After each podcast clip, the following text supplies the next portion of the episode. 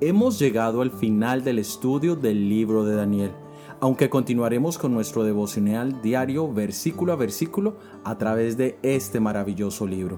Hoy haremos un resumen del libro en general y la lección que nos deja a todos nosotros. Somos Magnolia y Oscar.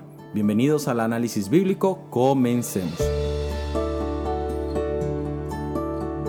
En los primeros seis capítulos del libro de Daniel encontramos varias historias que resaltan la fidelidad de Daniel y de sus compañeros. En los siguientes seis capítulos, empezando desde el capítulo 7 hasta el 12, encontramos una serie de visiones proféticas que buscan dar esperanza a Daniel y al pueblo de Israel, tanto literal como espiritual, en relación con los eventos finales de la historia y del conflicto entre el bien y el mal. Los capítulos 2 y 7 vienen a ser los ejes de este libro el tema central es el desarrollo de la verdad en relación a la obra del santuario celestial. El personaje central en todo el libro es Daniel, quien a su vez es una sombra de nuestro Salvador Jesucristo, quien aparece como Miguel en el capítulo 12. Sin lugar a dudas, el poder representado como el cuerno pequeño, el rey altivo de rostro, el rey del norte, es el poder católico romano, que ha sido descrito en detalle en los capítulos 7, 8 y 11.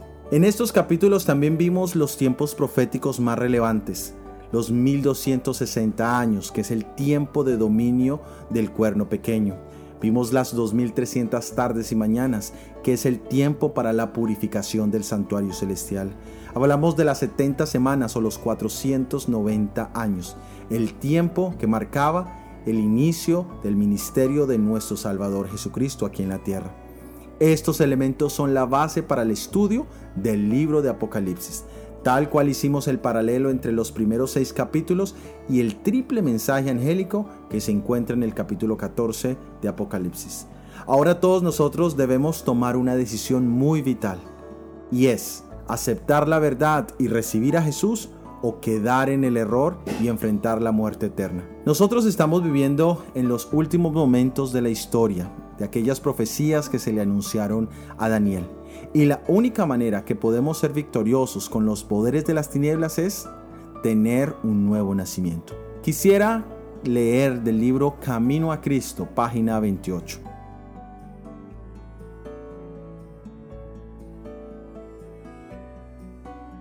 Y pensar que no necesitamos humillar nuestro corazón delante de Dios como el pecador común. Pero cuando la luz de Cristo resplandezca en nuestra alma, veremos cuán impuros somos, discerniremos el egoísmo de nuestros motivos y la enemistad contra Dios que han manchado todos los actos de nuestra vida. Entonces conoceremos que nuestra propia justicia es en verdad como trapos de inmundicia y que solamente la sangre de Cristo puede limpiarnos de la contaminación del pecado y renovar nuestro corazón a la semejanza del Señor. La idea de que lo único que necesitamos es desarrollar lo bueno que existe en nuestra naturaleza es un engaño fatal. Aún el pensar que la adquisición del conocimiento lo es todo, estaríamos también cometiendo un error. Leamos también lo que dice el libro Camino a Cristo, página 18. La educación, la cultura, el ejercicio de la voluntad, el esfuerzo humano, todos tienen su propia esfera, pero no tienen poder para salvarnos. Pueden producir una corrección externa de la conducta, pero no pueden cambiar el corazón, no pueden purificar las fuentes de la vida.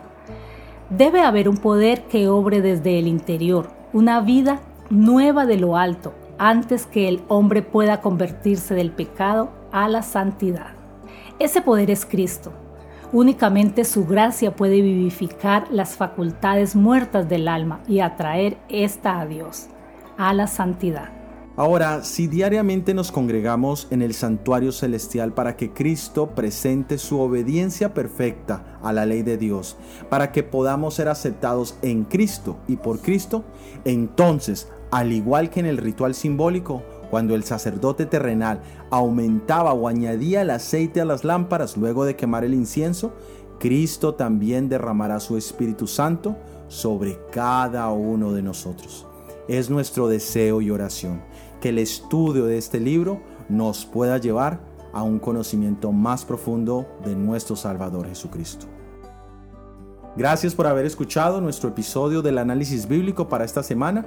La próxima semana comenzaremos una nueva temática titulada Como la niña de su ojo, donde hablaremos de profecías, experiencias y la misión del pueblo de Dios. Recuerda suscribirte a los devocionales diarios Daniel en 365 días. Si este material fue de bendición, ayúdanos a hacerle más visible, dejándonos sus comentarios y opiniones en cualquiera de las plataformas donde nos escuches. Suscríbete al canal y activa las notificaciones.